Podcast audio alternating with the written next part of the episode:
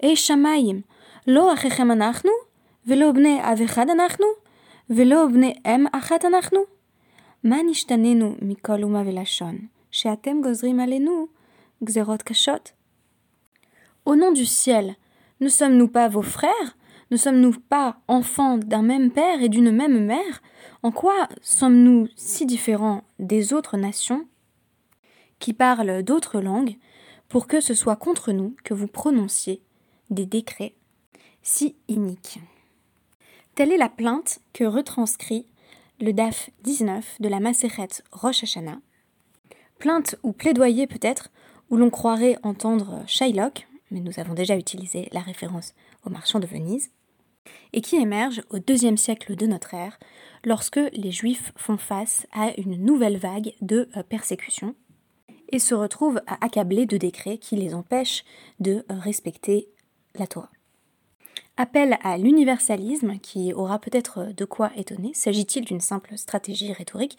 C'est l'une des questions que l'on peut se poser, puisqu'il s'agit de s'adresser à la célèbre Malchut Arsha'a, Rome, royauté euh, injuste, royauté inique, qui, euh, jusqu'après la destruction du Second Temple, va faire peser sur les communautés juives la menace de ces euh, xérotes cachottes susceptibles de nous empêcher de respecter les commandements de la Torah.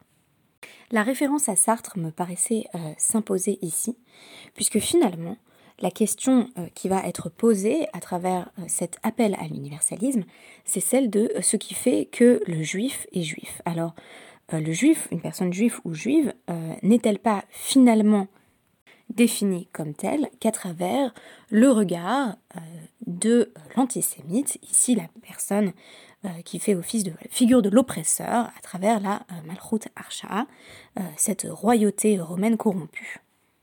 On se rappelle que pour Sartre, alors évidemment sur ce, point nous, serons en désaccord, ce n'est pas tant une religion, un système de croyance, une terre qui réunit les, enfants d'Israël, qui permet de, distinguer une identité juive, mais plutôt la haine d'un regard extérieur qui est le regard de l'antisémite lequel renvoie sans cesse euh, le juif à l'impossibilité de euh, s'assimiler. Émerge alors la figure euh, du juif que Sartre appelle le juif inauthentique, qui va chercher à tout prix à se fondre dans la masse sans jamais y parvenir, à faire en sorte d'être le plus assimilé possible. face à cela, les juifs authentiques continueraient peut-être à être fiers de leur tradition, ou du moins à assumer pleinement l'héritage qui les définit en tant que juifs. Ce qui est intéressant, c'est qu'on se situe au carrefour entre ces deux représentations de l'identité, à travers euh, la citation que je vous ai lue en exergue, où les Juifs ont finalement imploré euh, les Romains de les laisser euh, faire leur rituel, en disant est-ce qu'au fond, nous ne sommes pas les mêmes? Donc, invocation d'une humanité commune qui justifierait finalement qu'on nous laisse tranquilles. Les Juifs sont finalement un peuple comme les autres, c'est ce qui ressort de, de, cette complainte. Mais en même temps, ce que nous demandons en tant que peuple, c'est la possibilité de continuer à exister euh, séparément avec nos rituels spécifiques, ce qui permet de ne pas tomber dans un humanisme creux du euh, finalement regardez nous sommes tous pareils, pour réaffirmer la nécessité de nos conditions d'existence. En effet, en affirmant il n'y a pas de raison qu'on soit plus mal traité que les autres nations, ce que nous sommes en train euh, de demander, c'est le droit de préserver une authenticité qui passe par le rituel qui nous rend spécifique. Pour mieux comprendre cet épisode, il faut euh, dézoomer un petit peu, décentrer notre perspective pour se poser euh, la question du sujet général euh, du DAF 19. Dans le DAF 19, il est de nouveau beaucoup question de la fameuse Megillat Ta'anit. Megillat Ta'anit à ne pas confondre avec la Maseret Ta'anit qu'on étudie toujours bien entendu dans le DAF Yomi et qui va constituer euh, une, liste euh, de, euh, de fêtes et de jeunes mineurs qu'on avait l'habitude de, commémorer, essentiellement au temps du second Beth Amikdash, Beth Amikdash Sheni. La Megillat Ta'anit, c'est donc pour les Ashkénazes ou les Strasbourgeois parmi vous, c'est un peu le, calendrier bloc des petits jeunes et, des petites réjouissances. Puisque euh, c'était vraisemblablement une, sorte de feuillet où on indique les jours euh, où il faut jeûner, mais aussi les jours où précisément on ne doit pas jeûner, et vous vous doutez que euh, les jours où les, Romains acceptent de faire cesser les persécutions et les mauvais décrets vont rentrer dans cette catégorie de jours où il va être interdit de jeûner. J'ai trouvé ça assez intéressant de, découvrir finalement ce texte de Megillat Ta'anit que je n'ai pas du tout encore eu l'occasion d'étudier, puisque on met, souvent beaucoup l'accent sur la continuité du rituel en disant voilà, on est juif, on fait les mêmes fêtes depuis, euh, des, des, des, milliers des milliers euh, d'années. Et puis quand on, quand on lit la Gemara, on, dit bah voilà, c'est, c'est, il y a euh, plus de 2000 ans que la forme et la structure de ces fêtes a été mise en place. Et c'est toujours la même chose qu'on fait. Mais ce qui est intéressant, c'est de se pencher aussi sur les petites fêtes qui n'existent plus, qui, n'étaient pas aussi essentielles, qui n'étaient pas forcément, voilà, qui n'étaient pas du tout en fait ancrées dans des versets de la Torah ou même dans, le Tanakh, et qui à un moment donné allait faire l'objet de joyeuses commémorations ou au contraire euh, de jeunes collectifs. Et puis ce n'est plus le cas. À un moment donné, euh, ça ne s'inscrit pas dans l'histoire. Et on aurait entre les deux euh, des célébrations qui sont restées essentielles, comme par exemple Purim et. Alors je reviendrai sur la spécificité de Hanouka dans ce cadre. Quoi qu'il en soit, c'est intéressant de penser au fait qu'on a arrêté de faire. La plupart de ces fêtes dans Megillat Ta'anit euh, sont liées à, euh, à l'époque de la monarchie des Hasmonéens. Donc évidemment l'histoire de Hanouka, euh, c'est celle qu'on a gardée, c'est ce qui fait que la Megillat Ta'anit n'est pas tout à fait obsolète. Mais il est fait mention d'autres événements, parfois plus tardifs, comme l'épisode dont je vous ai un petit peu parlé, dont je vais vous reparler, qui se situe vraisemblablement au deuxième siècle de notre ère, donc après en réalité la destruction du Second Temple. Alors, on ne trouve pas euh, facilement la, la, Megillat euh, euh, j'ai lu cependant que, j'ai pas pu la consulter, mais que l'édition coréenne du, Talmud Bavli l'inclut, donc dans, dans Maseret Ta'anit, inclut ce qu'on appelle donc Megillat Ta'anit, qui est cette, cette, liste de fêtes qui ne sont donc plus pratiquées dans leur, dans leur écrasante majorité, de fêtes et de jeûnes, donc de jours où il faut jeûner, de jours où il ne faut pas jeûner. Toute la question euh, au début de, notre DEF 19, ça va être est-ce que euh, Batla Megillat Ta'anit Est-ce que tout ce qui est écrit dans Megillat Ta'anit, euh, c'est finalement littéralement annulé. C'est-à-dire ça n'a plus aucune pertinence pour nous, tout simplement parce que toutes ces petites fêtes et tous ces petits jeûnes, eh bien, on ne les pratique plus. Ça fait l'objet euh, d'une marque loquette euh, entre les Tanaïm, donc entre les, sages euh, de l'époque de la Mishnah, puisque on a essentiellement deux avis qui s'opposent. Selon Rabbi Yossé, on n'a rien à retenir finalement de Megillat Ta'anit, on n'en garde rien, puisque bah, en, en l'absence du Beth Amikdash, tous ces jours qu'on allait célébrer notamment euh, à l'époque du Second Temple qui était associé à des réjouissances où on allait donc finalement interdire de jeûner, c'est le paradoxe de Megillat Ta'anit, c'est que ça précise plein de dates où on n'a pas le droit de jeûner. Comme on n'a plus le temple, eh bien euh, bah, on n'a plus, non plus lieu de se réjouir. Tandis que pour euh, Rabbi Meir, ce qui est écrit dans Megillat Ta'anit a toujours, a toujours une pertinence.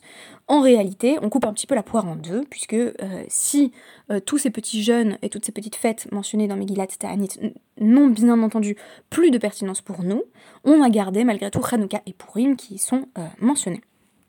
Alors pourquoi euh, Purim euh, Purim c'est le RAN qui va qui va souligner que bah, c'est évident, c'est parce qu'on a pour le coup euh, un, véritable texte, voici Megillat Esther, qui fait partie du Tanakh et qui mentionne les événements liés à Purim. Et dans la Gemara, on, retrouve l'idée que Hanouka, pour le coup, on pourrait aussi considérer que euh, bah, ça devient obsolète à partir du moment où le Beth Amikdash finit quand même par être détruit, d'autant que c'est lié euh, euh, au renouveau du culte dans le temple. Donc on pourrait dire oui, mais là, ça prend vraiment un, arrière-goût très amer parce qu'on n'a plus ça. Rav Yosef estime que c'est en, raison de, de de la, le caractère public du, du, miracle, le caractère euh, voilà, collectivement vécu du miracle de Hanouka, euh, qui fait qu'on on garde Hanouka. C'est quasiment une anomalie en fait qu'on ait, euh, qu'on ait cette fête. C'est la prochaine qui arrive, hein, mais voilà, finalement, elle n'est est pas reliée à des textes canoniques. elle n'est est pas particulièrement présente avant les, discussions de l'Agmara, et pourtant, voilà, c'est peut-être notre relique de, de la célèbre Megillat Ta'anit. Quant aux autres jours, eh bien finalement, euh, on va plutôt aller dans le sens de ce qu'affirme euh, Rabbi Yossé, à savoir Bisman chez Bet Amigdash Kayam Sourine. Tant qu'on avait un Bet Amigdash, c'était des jours où il était interdit de jeûner, voilà, des jours qui étaient liés à des réjouissances particulières, euh, des moments où on avait annulé des mauvais décrets contre nous, etc. Mais Mipne chez, chez, voilà, parce que ça réjouissait finalement les les, juifs et juives de l'époque du, Second Temple, de s'en être sortis, mais maintenant, en Bet Kayam, on n'a plus de Bet, de donc Moutarin, il est désormais permis de jeûner lors de ces jours qui furent jadis des jours de réjouissance, Mipne chez Evel ou Lahem, parce que finalement ça devient des jours de deuil du fait que, bah, oui, ok, on s'en est sorti à tel moment, mais, mais c'était de courte durée. Alors l'un de ces jours, qui était un jour où il était interdit de jeûner, mentionné dans, dans Megillat Ta'anit, euh, c'était le 28 euh, Adar. Pourquoi? Bah Parce qu'il est rapporté donc au nom de Rav Tovi euh, Bar Matana, en araméen donc, Be Esrim Utmania, Be Atat, Be Sorta Tofta, Le Yehudae, De Lo Yodion, Me Oraita c'est un 28 Adar que euh, les Juifs ont reçu la bonne nouvelle qu'ils euh, n'allaient pas euh, devoir s'écarter de la Torah. Pourquoi?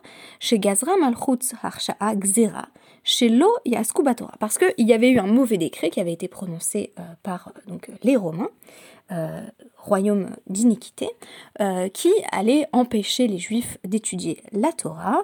Et alors, les grands classiques, hein, on nous empêche de faire les rituels les plus fondamentaux. Chez le Yamlou et Benéhem, on n'avait plus le droit de faire la circoncision. Chez Khalilou Shabbatot, qu'il allait être interdit de faire Shabbat.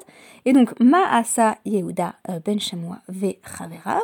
Alors, à ce moment-là, qu'a fait un certain Yehuda ben Shamoua donc visiblement l'un des, leaders de, la génération que l'édition Coren situe comme étant la, période donc, euh, euh, donc, vraisemblablement au deuxième siècle, euh, après en fait les, mauvais décrets d'Adrien, plutôt lors du règne de l'empereur Marc Aurèle, qui pourtant n'était pas particulièrement contre les juifs, mais là visiblement il y, a une période où suite à un apaisement par rapport au, décret donc euh, euh, très difficile qui avait été euh, prononcé par Adrien, on a un moment où il y a un retour de ces mauvais décrets. Alors que font donc que Yehuda ben Shamoua et, ses, collègues? Al et mi matronita achat, shekol gdole romi, Alors ils vont voir une, une femme, une matrone littéralement, voilà une femme d'influence qui était fréquentée assidûment par les notables de Rome. Donc en gros, ils vont voir une femme très influente. Qu'est-ce qu'on fait là si euh, c'est un peu comme si je vous disais là, on nous interdit la circoncision. Euh, que fait euh, que fait le CRIF? Que fait le consistoire? Ils prennent rendez-vous avec Brigitte Macron. Ça ressemble un peu à ça comme cas. C'est d'ailleurs assez intéressant, enfin, ça m'a fait penser, ça qui m'a fait penser à Sartre aussi, c'est l'idée, euh, pour trouver une réponse à l'antisémitisme, aller voir une, non-juive, ce qui confirme un petit peu que c'est le regard d'autrui qui fait du juif un juif, et, à ce moment-là se développe une, rhétorique qui est celle de l'universalisme et qui est celle de l'humanisme, à travers le passage que je vous ai cité euh, plus haut, puisqu'elle leur dit, euh, donc, Bohu, Vehavinu Balayla, allez la nuit crier publiquement euh, ce qui suit, c'est-à-dire, euh, voilà, euh, ô cieux, est-ce que nous ne sommes pas frères? Est-ce qu'on n'a pas le, même père, la même mère? Donc, alors qu'on pourrait dire, bah attends, c'est quand même des polythéistes, les Romains, etc. Est-ce que vraiment ça a un sens de dire Dieu nous a tous créés?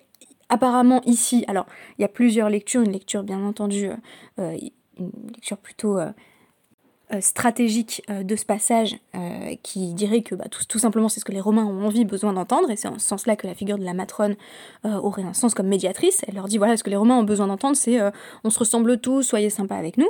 Ou alors il y aurait tout simplement quelque chose de, sincère, un véritable élan humaniste derrière, derrière ces, supplications, et à ce moment-là, les Juifs vont, vont invoquer une humanité commune pour euh, justifier de ne pas avoir à souffrir autant aux mains des Romains. Et alors, qu'est-ce qui se passe?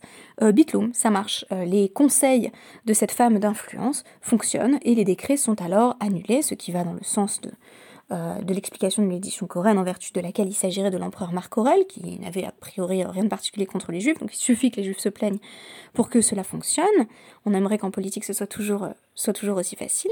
Et on nous dit, alors comme euh, les décrets ont été annulés, eh bien, Asaou Yom Tov. Les sages ont décrété que ce serait un Yom Tov, ça nous fait penser à, euh, à Yom Tovim, un véritable jour de fête. Euh, et pourtant, alors, qu'est-ce qu'on en fait euh, s'il n'y a plus du tout de Megillat Ta'anit? C'est-à-dire que si à ce moment-là on n'est même plus à l'époque du Second Temple, comment peut-on avoir ajouté un jour de réjouissance où il était interdit de jeûner?